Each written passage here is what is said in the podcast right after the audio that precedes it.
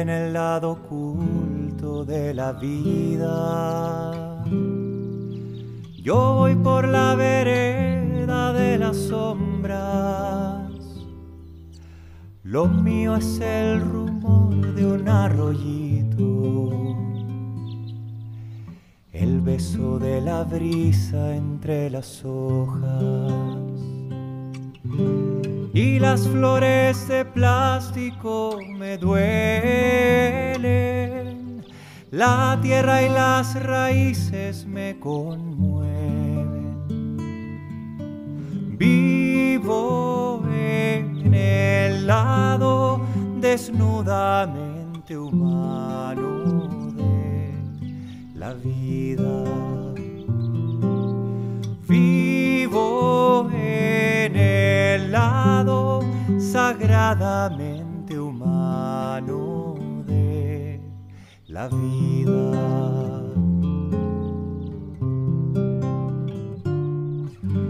Vivo en el lado lento de la vida. Amo lo que se gesta en el silencio perco fluir del río en la llanura,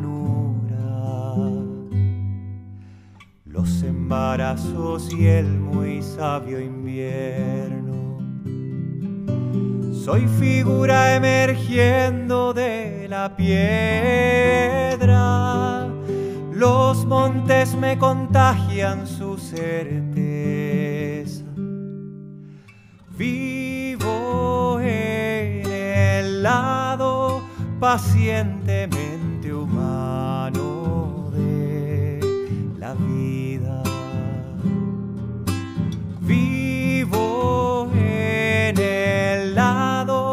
sagradamente humano de la vida.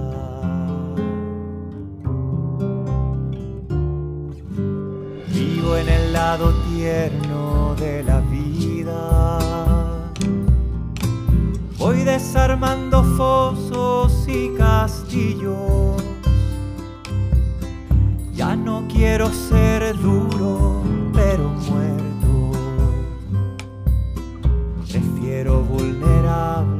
Pero vivo. La falda de mamá, el olor de casa y tu abrazo de amor que hoy me rescata. Vivo en el lado entrañablemente humano de la vida.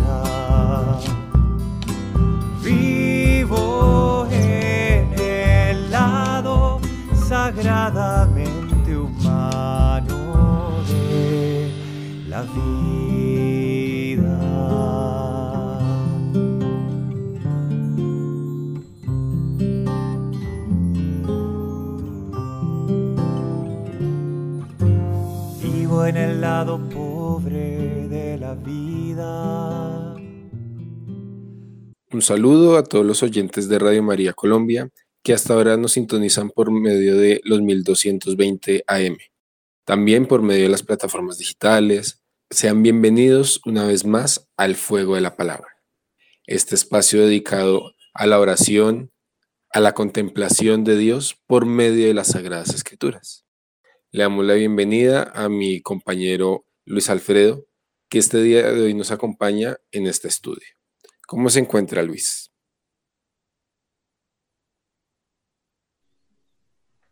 Muy buena tarde, Sergio. Muy buena tarde a todos nuestros radioescuchas del Fuego y la Palabra. Alegres nuevamente de encontrarnos en este espacio, que es un espacio de aprendizaje, siempre lo hemos dicho y como un espacio de aprendizaje es también un motivo alegría, es la oportunidad para conocer las sagradas escrituras y para que cada uno de nosotros también, quien nos escucha, y también para nosotros que hacemos este pequeño estudio, motivarnos a incentivarnos a estudiar las sagradas escrituras. Entonces, Eh, sí que iniciaremos hoy con nuestra navegación en estas sagradas escrituras. Y para poder entender completamente lo que el Señor nos quiere decir por medio de su palabra, vamos a poner nuestra mente, nuestra alma y nuestro corazón en disposición a Él. Te damos gracias porque nos reúnes una vez más en tu presencia. Señor, tú nos pones frente a tu palabra. Ayúdanos a acercarnos a ella con reverencia, con atención, con humildad. Envíanos tu espíritu para que podamos acogerla con verdad, con sencillez para que ella transforme nuestra vida. Que tu palabra penetre en, nosotros como espada de dos filos. Que nuestro corazón esté abierto como el de María, Madre tuya y Madre nuestra. Y como en ella, que la palabra se hizo carne, también en nosotros esta palabra tuya se transforme en obras de vida según tu voluntad. Gloria al Padre, al Hijo y al Espíritu Santo, como era en el principio, ahora y siempre, por los siglos de los siglos. Amén. Ya estamos llegando a la segunda parte de este maravilloso libro de los Salmos. Nos encontramos leyendo y meditando los Salmos 64. En misiones pasadas notábamos que en esta parte de los salmos hay, hay un cambio de intención, un cambio también de sentir del salmista. Al inicio del libro de los salmos encontrábamos muchos, muchas alabanzas, muchas meditaciones, pero que eran más que todo individuales de una persona, de un sentir de la angustia, la alegría, pero eran evocaciones muy individuales. Ya del Salmo 50, del Salmo, eh, estos salmos que hemos meditado estos días, encontramos aquí una intención, encontramos que va cambiando de un sentir individual, de una evocación individual, a un sentir colectivo. Hacíamos hincapié en esta idea y es que aquí ya se entendía o más bien se reconocía el pueblo ya como una nación y se quiere reconocer como una nación. Cada salmo que encontrábamos allí en estos, en esta segunda parte, eh, nos indicaba o nos hacía notar ese sentir de un colectivo que se evoca a Dios en comunidad y esa vocación de Dios, ya no forma individual, como sí es importante también reconocer, es también colectiva. Todos elevamos la voz a Dios para invocarle por sus gracias, por su protección, por pedirle. Entonces es interesante cómo va cambiando este tono de lo individual a lo colectivo, el sentimiento que tiene la comunidad de sentirse como un pueblo y un pueblo que busca y encuentra y quiere encontrar a Dios. En adelante entonces, desde el Salmo 64, 64, 65 y siguientes, encontraremos aquí con gran relevancia, estos salmos van a hablar de la acción de gracias. Vamos a leerlos y meditarlos para que juntos encontremos la belleza que haya en cada uno de estos versos y podamos descubrir también estas intenciones que tiene el pueblo judío, el pueblo y la nación de Israel que se siente la nación que busca y que eleva la voz a Dios para agradecer y para alabar a Dios, ese Dios verdadero que se les ha revelado. Ya como nos decía Luis, en esta introducción, en esta contextualización de lo que vamos del libro de los Salmos, ya eh, vamos a irla cerrando esta eh, pequeña colección, por así decirlo, un poco negativa, un poco eh, de súplica, con el Salmo 64, el cual la Biblia de Jerusalén la titula como castigo de los calumniadores. Escucha, oh Dios, la voz de mi gemido. Guarda mi vida del terror del enemigo. Ponme a salvo del plan de los malvados, de los malhechores que se movilizan, que afilas su lengua como espada, asestan su flecha, palabra envenenada, y disparan ocultos contra el íntegro, disparan de improviso y nada temen. Se animan entre sí para el delito, calculando cómo tender trampas. Se dicen, ¿quién lo observará? ¿Y escrutará nuestros secretos? Lo escruta el mismo que escruta, al hombre por dentro la mente oculta. Dios ha disparado una saeta, repentinas han sido sus heridas. Los abate por causa de su lengua, quienes los ven menean la cabeza. Todos se llenan de temor, anuncian la obra de Dios y meditan sobre su acción. El honrado se alegrará por Yahvé, y en él buscará cobijo. Se felicitarán los hombres rectos. Este salmo, que resulta pues bastante corto, nos muestra justamente esa metáfora un poco sapiencial, como veíamos con el Salmo 62, con el Salmo 63, en el cual Dios, o mejor dicho, en general la palabra, es comparado con una flecha. Los malhechores hablan por medio de, de flechas, hieren, lastiman. Su palabra es envenenada, tal como dice el versículo 4. Pero asimismo, el que tiene la última palabra, el que tiene la palabra definitiva, es Dios, que no tiene una flecha como tal, sino que tiene una saeta. Es decir, la saeta ya es una flecha sí, pero un poco más grande, un poco más certera.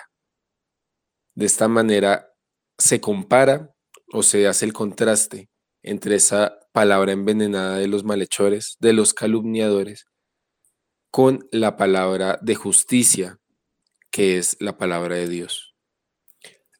Y justamente aquí se nos habla un poco de esa justicia de la ley del talión, ojo por ojo.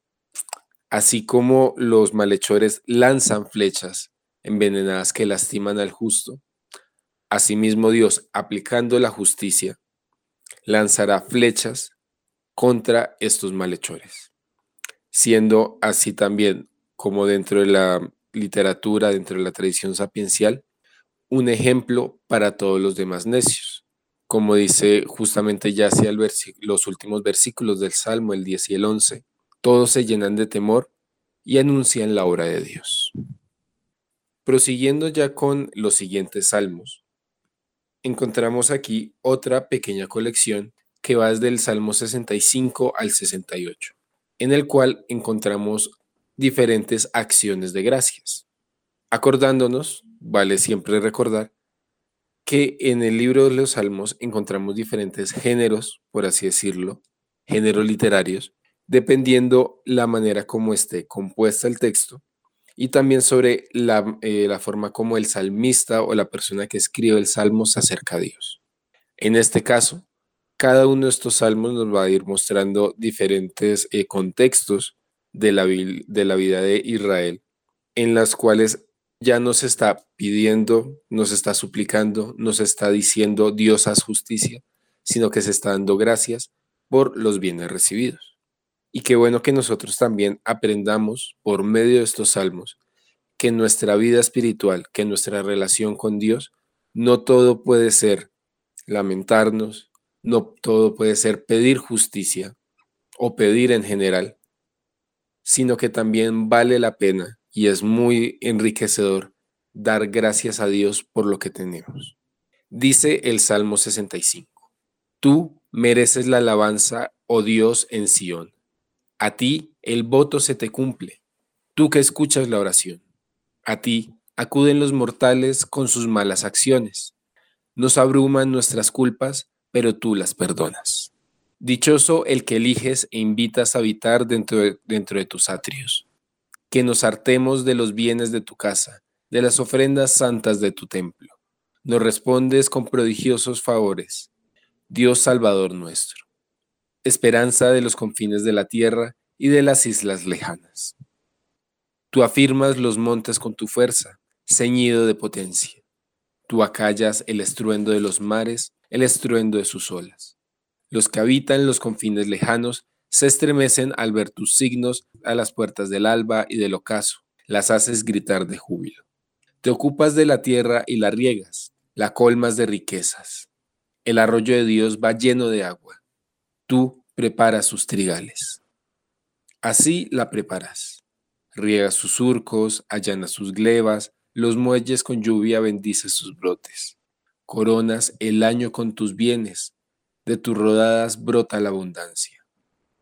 Destilan los pastos del páramo, las colinas se adornan de alegría, las praderas se visten de rebaños y los valles se cubren de trigales entre gritos de júbilo y canciones. Este Salmo 65 es titulado por la Biblia de Jerusalén como el himno de acción de gracia. Ese era aquel que se entonaba muy seguramente en un contexto litúrgico, es decir, dentro del templo de Jerusalén, que hecho aquí se nos describe. Dichoso el que eliges, invitas a habitar dentro de tus atrios, es decir, dentro de tu casa. Aquel que invitas a estar más cerca, en esa intimidad de la comunión con Dios.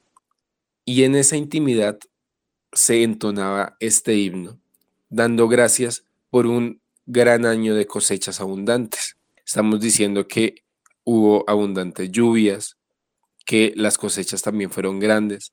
Por eso es que también, sobre todo después del versículo 10, eh, se evocan más esa relación con la tierra, con la riqueza, con el agua. Además, se nos deja ver un poco esa cosmovisión que tenían los israelitas. Se está hablando de las islas, de los mares, justamente mostrando o hablando en esas islas, en, los en las tierras lejanas, que muchas veces eran paganos. Acordémonos, por ejemplo, de los filisteos y los pueblos del mar, que no solamente afectaron a Israel, sino a muchos pueblos en el Mediterráneo. Estos pueblos que se veían como un castigo, como impíos, como impuros. También allá en esas tierras lejanas de las que ellos vinieron, allá se va a ver o se ve los prodigios favorables de Dios para con el pueblo de Israel. Además, allá en los confines que nos dice el versículo 9, allá se ven las puertas del alba y del ocaso, es decir, como esa transición eh, donde pasan los días, los países que quedan más lejos y qué hermoso, qué bonito que podamos contemplar que ese Dios grande, ese Dios eh, omnipotente de la creación, del mundo, del universo, diríamos hoy en día a partir de nuestra cosmovisión, es favorable a las causas justas, a las causas honestas de cada uno de nosotros. Ese Dios que a pesar de ser ese gran Señor, también permite que nosotros podamos hablarle a Él, estar en su casa, estar cerca y en intimidad.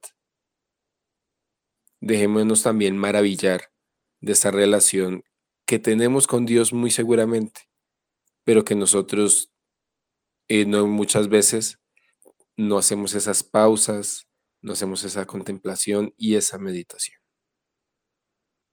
En este momento los dejamos con nuestra primera pausa musical. Sigan en sintonía del fuego de la palabra.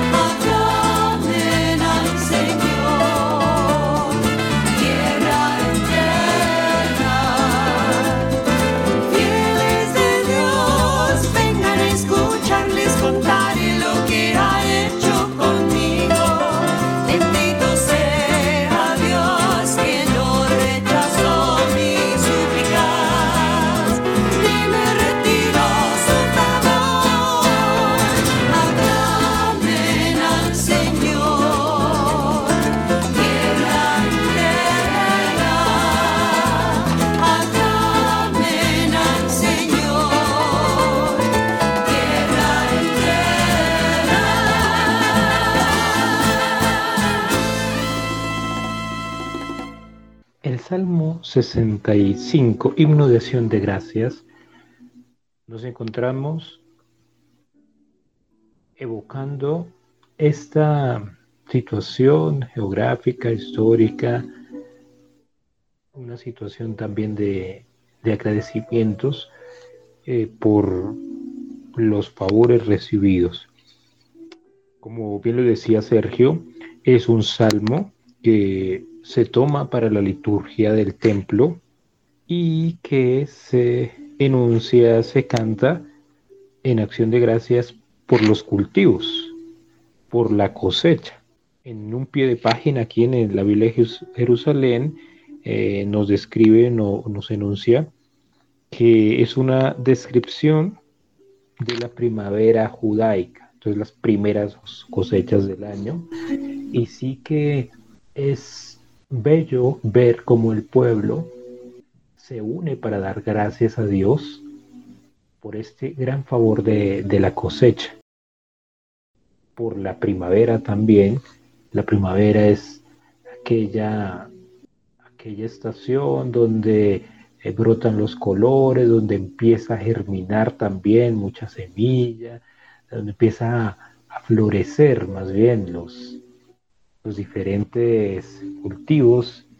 Es una época de alegría. Pero aquí lo que podemos nosotros rescatar, viendo un poquito o intuyendo la dinámica del pueblo de Israel, es esta evocación, esta acción de gracias a Dios por, es, por la tierra. La vocación a Dios porque sea muestra favorable con ellos. Sí que en ocasiones nosotros podemos a veces pensar que Dios no está sino en las riquezas o a veces cuando nosotros no estamos en las dificultades, pues así invocamos a Dios para ver que se haga manifiesto y presente. En muchas ocasiones, en muchos versos encontramos en diferentes salmos cómo en la dificultad se evoca a Dios, cómo en la dificultad, en la crisis, en el temor, en el miedo, al acecho del enemigo, se ora a Dios. Y así se reconoce eh, que se tiene esperanza, fe, confianza en ese Dios que salvará, que, tendrá una protección con, con sus amados, con aquel que le invoca. Pero también es importante no olvidar que la oración no es el momento de crisis. No solamente en un momento de crisis evocamos a Dios, sí que es importante porque demuestra nuestra confianza, nuestra esperanza en ese buen Dios que siempre nos ayuda, nos acoge, nos ama y nos protege. En el momento de la crisis tal vez demostramos nuestra fe. Y en el momento donde hay riqueza, prosperidad, ¿por qué no agradecer a ese Dios? Esta de pronto sí que podemos tenerla como una enseñanza. Aquí lo vemos en el Salmo, un poquito haciendo historia del Salmo, es la acción de gracias es el himno que todo el pueblo canta, entona, evocando a Dios, alabando a Dios por el favor de la cosecha. En la prosperidad también se alaba y se invoca con toda alegría a Dios. Y esto sí que es supremamente importante recordarlo. No olvidemos, así estamos muy bien, así las cosas, los negocios nos salen muy bien, todas nuestras, nuestras acciones, todo lo que pretendemos, los que hemos planeado sale de maravilla. No olvidemos dar gracias a Dios, a la voluntad, a la providencia divina que lo ha hecho bien, que lo ha hecho favorable para con nosotros. Aquí, en este himno de acción de gracias, que para nosotros es un claro ejemplo de evocar a Dios, aún también en la riqueza. Quiero tomar estas, estos dos, tres versos, recordarlos, nuevamente nombrarlos, para decir eh, dos, dos conclusiones sencillas de este himno de acción de gracias. Inicia diciendo, tú mereces la alabanza oh Dios, tú escuchas la oración, tú mereces la alabanza, tú mereces la alabanza. Y es que invocaciones como inicia este himno de, acción de gracias es el reconocimiento a quien de, deviene toda la prosperidad. Es Dios que merece toda la oración, toda la confianza, toda la esperanza es de Dios, de quien merecemos lo que favorablemente tenemos. Ti acuden los mortales con sus malas acciones, nos abruman nuestras culpas, pero tú, aquí sí que es interesante como el salmista, como siempre lo hemos, hemos visto a lo, a lo largo de diferentes salmos, te inicia invocando a Dios, reconociendo a Dios, describiendo a Dios, dando gracias y elevando la grandeza de ese Dios altísimo. Y aún después de ello, el salmista va introduciendo su sentimiento, su sentir. Reconoce su fragilidad. Primero Dios, pues el hombre. Primero reconocer la grandeza de Dios, luego la necesidad del hombre. Nosotros, seres finitos, seres contingentes, seres eh, frágiles, seres necesitados, que reconocen la bondad de Dios, reconocen la bondad de Dios en la alabanza, en el favor de la tierra, en el favor de la cosecha. Nunca debemos dejar de lado el reconocimiento de nuestra fragilidad. Aquí el salmista lo dice de esa manera, nos abruman nuestras culpas, nos abruman nuestro pecado, nos abruma nuestra falta de perfección, pero tú las perdonas. Tú las perdonas. Así va iniciando entonces esta ignoración de gracias y los himnos que ahí tendemos, vamos a encontrar el 65 y siguientes, ya los vamos a, a comentar de a poco. Encontraremos ese Dios que se presenta a este pueblo. Vamos a continuar entonces con el Salmo número 66. La Biblia de Jerusalén lo titula Acción de Gracias Pública del maestro del coro cántico Salmo este salmo, pronto sí lo podemos reconocer, así como, como lo, lo titula la Biblia de Jerusalén, público.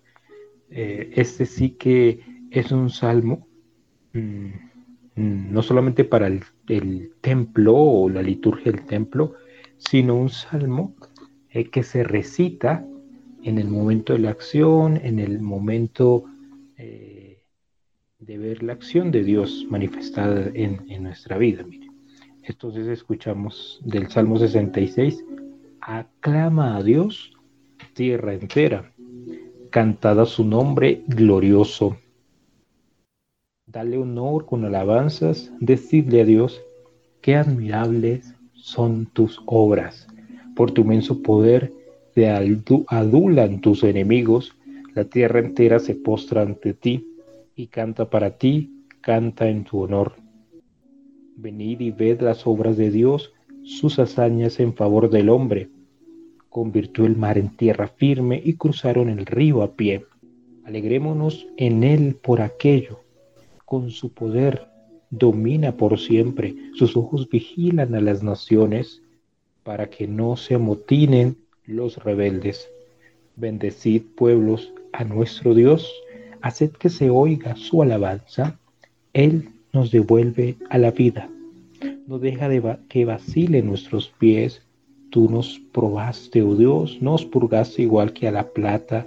Tú nos condujiste a la trampa, pusiste una correa a nuestros lomos, cabalgadura de hombres nos hiciste. Pasamos por el fuego y el agua, pero luego nos sacaste a la abundancia. Entraré con víctimas en tu casa, cumpliré mis promesas, las que hicieron mis labios, y en la angustia pronuncio mi boca. Te ofreceré pingües holocaustos, junto con el saumerio de carneros sacrificaré bueyes y cabritos. Venid, escuchad y os cantaré, vosotros los que estáis por Dios, todo lo que he hecho ha hecho por mí. Mi boca lo invocó, mi lengua lo ensalzó. Si hubiera maquinado algo malo, el Señor no me habría escuchado. Pero Dios me ha escuchado, atento a la voz de mi oración. Bendito sea Dios, que no ha rechazado mi oración, ni me ha retirado su amor. Este salmo, curiosamente, pues lo tenemos seguido al himno de invocación de gracias. Y parece ser, si leemos estos dos salmos de seguido, es una respuesta a, esa, a ese primer himno. Es una respuesta del pueblo. Entonces, esto me recuerda mucho eh, esta bonita tradición que tienen eh, las órdenes eh, religiosas de orar a dos coros, ¿no? El que, el que un coro eleva una invocación, una alabanza y el otro coro le responde. Los salmos también en muchas ocasiones se van respondiendo unos con otros o los versos son para invocarlos y cantarlos así como lo estipula o también lo, lo denota eh, aquí está, esos pie de página de la Biblia de Jerusalén, sí, son salmos que tienen una dirección coral o una dirección en el templo o, una forma o una liturgia, una forma de responderse, una forma también de exaltarse, de nombrarse. Aquí de, de a poco vemos o se da cuenta de lo importante de la vida litúrgica del pueblo de Israel, ¿sí? No dejar caer esta tradición, más bien asienta aquí la idea de que el pueblo en sus momentos de alegría, en sus momentos de, invocación de protección, de aflicción, ¿sí? Hay unas dinámicas también un orden litúrgico que se sigue y que el pueblo sigue para la invocación de Dios. Esto nosotros lo hemos heredado el pueblo judío. ¿Cómo es esto posible? ¿Por qué lo digo de esta manera? Nuestra liturgia, la forma como leemos nosotros eh, las sagradas escrituras, eh, la liturgia de la palabra que nosotros diariamente o dominicalmente seguimos, tiene eh, un ordenamiento, respondiendo también a las dinámicas del pueblo, de, la situación cíclica, de la cosecha, el cultivo, la aflicción, ¿sí? Entonces aquí vemos que podemos intuir más bien que estos momentos son invocados tanto en el templo, pero también en la vida pública, en la vida de la comunidad. Es un hermoso salmo, ¿no? un hermoso salmo que evoca la grandeza y el favor que tiene Dios para con el pueblo. Podemos nosotros, podemos nosotros ver que de cierta manera, sí, hace relevancia a las grandes proezas que Dios ha hecho al pueblo. Y sirva este pequeño salmo, este, estos versos, para dar recuerdo y para que la comunidad recuerde que Dios siempre ha sido favorable, permanentemente favorable con el pueblo. Muchas tradiciones antiguas o culturas eh, antiguas, había una manera de recordar las grandes proezas del pueblo, ¿no? Y eso lo hacían eh, lo hacían a través de versos repetitivos y lo hacían a través de versos que recordaran la identidad de ese pueblo o la historia que querían invocar o manifestar. Aclamar a Dios, tierra entera, cantar a su nombre glorioso.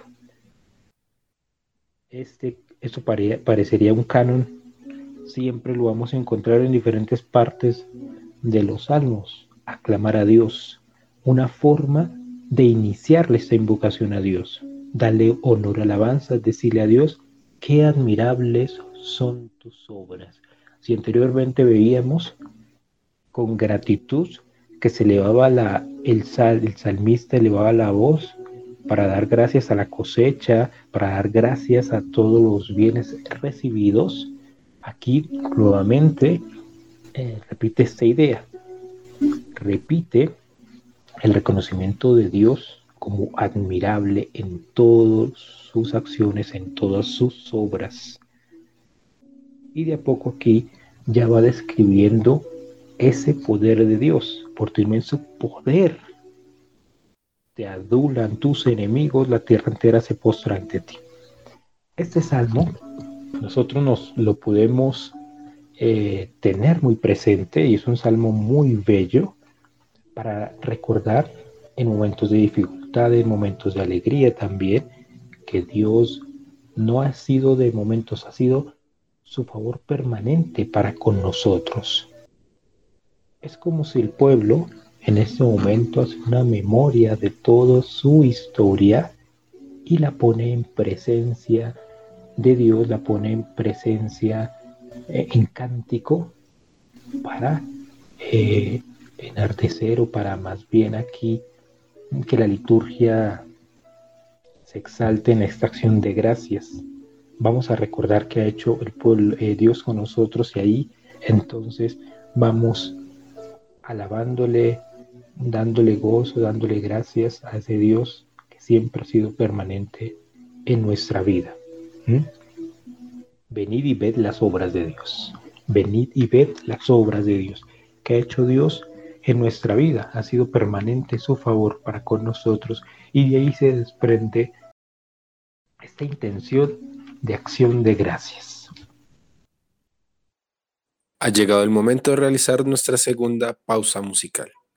Esta vez vamos a escuchar el Salmo 66, interpretado por Atenas este salmo de aclamar a Dios, de alabanza, porque a la final lo que hemos intentado con cada una de las canciones a lo largo de este programa es resaltar que los salmos son ante todo poesía elaborada para ser cantada. Escuchemos y mantengámonos en sintonía del fuego del amor.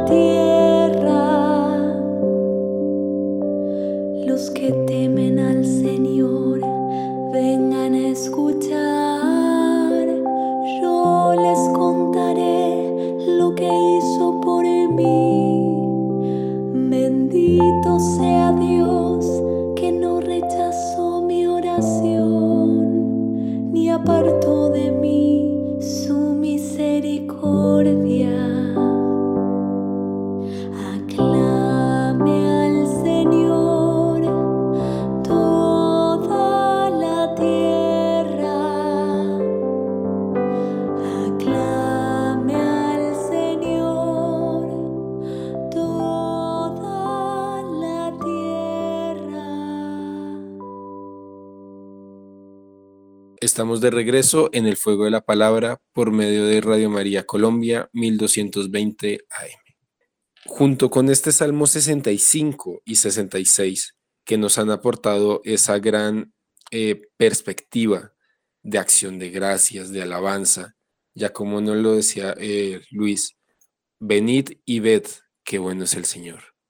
Vamos a encontrarnos un salmo pequeño, el Salmo 67, que va un poco de la mano con el Salmo 65, en cuanto es un eh, texto elaborado para ser recitado al final de la cosecha, para dar gracias por los bienes recibidos y que nos habla ante todo que ese Dios, eh, ese juez del mundo, como dice el versículo 5, es ante todo un Dios cercano. Es un Dios que por más que sea dueño de, eh, de la lluvia, de los mares, le preocupa que en lo más cotidiano, en lo más pequeño, su pueblo, sus fieles, sus hijos estén bien. Por este motivo y también para darle un poco más de eh, contenido a este, a este salmo que sigue, vamos a saltarnos el Salmo 67 y vamos a leer con atención por algunos pedazos el Salmo 68 el cual eh, es llamado la gloriosa epopeya de Israel. Este salmo que ya eh, nos va un poco cortando el ritmo en el que veníamos, en el salmos cortos, eh, sencillos, este es mucho más elaborado. Estamos hablando que son cerca de 36 versículos que ocupan en las Biblias de, en las hojas de la Biblia de Jerusalén, una página, página y media tal vez, y nos habla ante todo de ese enaltecer la historia de Israel, pero sobre todo desde los ojos de Dios.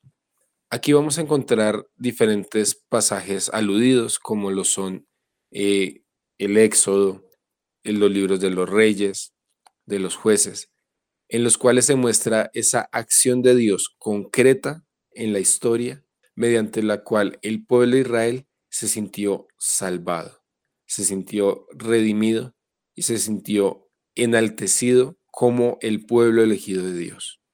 Y justamente por ese tinte nacionalista, por ese tinte eh, de exaltar, se va a mostrar sobre todo un Dios un tanto bélico, que inclusive nos puede chocar tal vez un poco con nuestra eh, visión de un Dios misericordioso.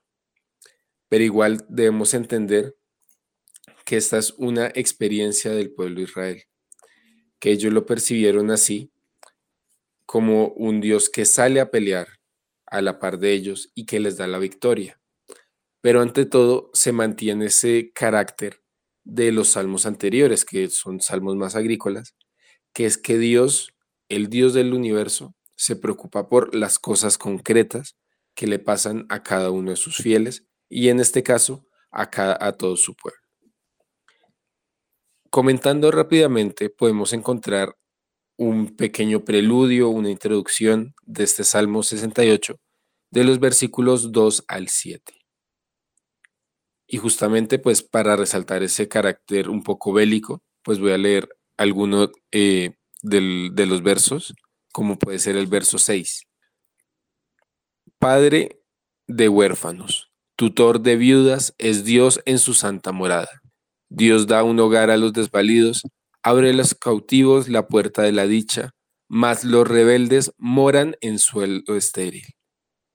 Dios se levanta, se dispersa a sus enemigos, huyen de su presencia los que los odian. A continuación ya encontramos algunos pequeños pasajes que, como les comentaba, nos hablan de la historia de Israel, lo cual, aparte de ser pues un dato muy interesante, también nos deja ver que la escritura se enriquece a sí misma, que eh, el salmista conoce su escritura, conoce la historia de Israel y que en medio de esta lectura tiene una reinterpretación y la contempla, la admira, la ensalza. Es una ocasión para contemplar la acción de Dios. Una historia que muchas veces tiene sus subidas, pero también sus bajadas, que tiene sus éxitos y sus fracasos, tal como lo puede ser pues el, desierto como tal, o Dios, dice el versículo 8, cuando salías al frente de tu pueblo, cuando cruzabas el desierto, la tierra tembló, y hasta los cielos se licuaron ante Dios, ante el rostro de Dios, el Dios de Israel. También se habla de ese monte, de ese lugar de, eh, de encuentro con Dios. En el versículo 16, por ejemplo, monte encumbrado, el monte de Basán, monte escarpado, el monte de Basán. ¿Por qué miráis celosos montes escarpados al monte que Dios escogió por mansión? En él morará Yahvé por siempre. Ya desde el versículo 18 en adelante se hablan de unos carros de Dios, pero no los podemos asimilar con los, eh, los carros del faraón, del éxodo, que es muchas veces la imagen que tenemos más clara, sino que estos corresponden más bien a los, em, a los carros que vio Ezequiel, unos carros más bien de la época de los reyes, y por lo cual nos va mostrando justamente esas victorias militares que tuvo el tiempo en esa época. Los carros de Dios son miles de millares. El Señor ha venido del Sinaí, es decir, del, del monte sagrado, al santuario. Subiste a la altura conduciendo cautivos, recibiste atributo en nombre y en rebelde para quedarte en tu mansión, llave Dios. A la final y también para irle, irle dando cierre a este salmo un poco extenso y también para ir cerrando este programa, vamos a leer los últimos versículos, los últimos cuatro versículos que justamente contemplan ese final, ese cierre, después de enumerar las proezas de Dios, se da una pequeña alabanza. Cantad a Dios, reinos de la tierra. Tañed todos para el Señor, que cabalga por los cielos, los cielos antiguos, que atrenua su voz, su voz potente. Reconocer, reconoced el poder de Dios, su majestad sobre Israel, su poder en las nubes. Dios sobrecoge desde su santuario. Él, el Dios de Israel, da fuerza y poder a su pueblo. Bendito sea el Señor. Con esto, queridos oyentes, hemos llegado al final de este programa del Fuego de la Palabra. Recordarles que este y eh, los eh, anteriores programas del Fuego de la Palabra se encuentran disponibles en la aplicación de Radio María Play. No se les olvide orar por nosotros, orar por eh, Luis, por Julián, por mi persona, Sergio, que estamos a cargo de este programa, pero también por cada uno de los miembros y las personas que hacen posible que este programa llegue a ustedes. Todas las personas de la producción de Radio María. Quédense en sintonía, nos vemos en una próxima ocasión. Dios los bendiga.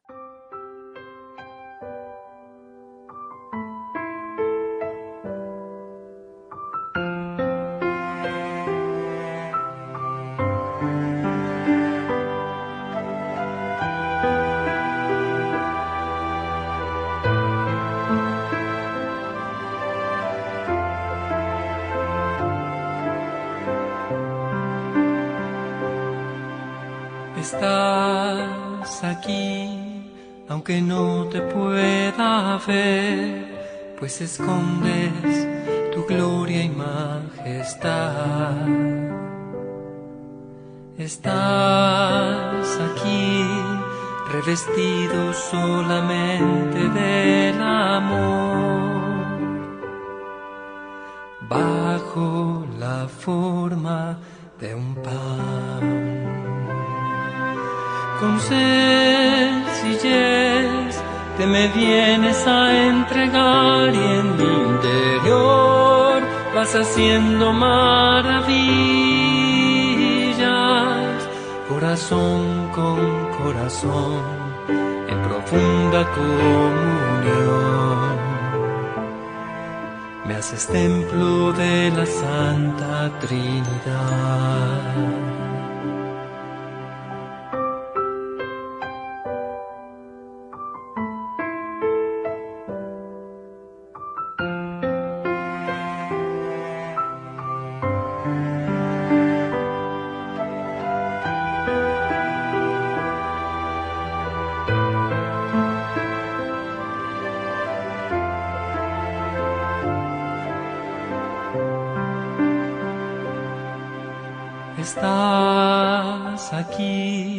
Aunque no te pueda ver, pues escondes tu gloria y majestad. Estás aquí, revestido solamente del amor, bajo la forma de un pan con sencillez te me vienes a entregar y en mi interior vas haciendo maravillas, corazón con corazón, en profunda comunión. Me haces templo de la Santa Trinidad.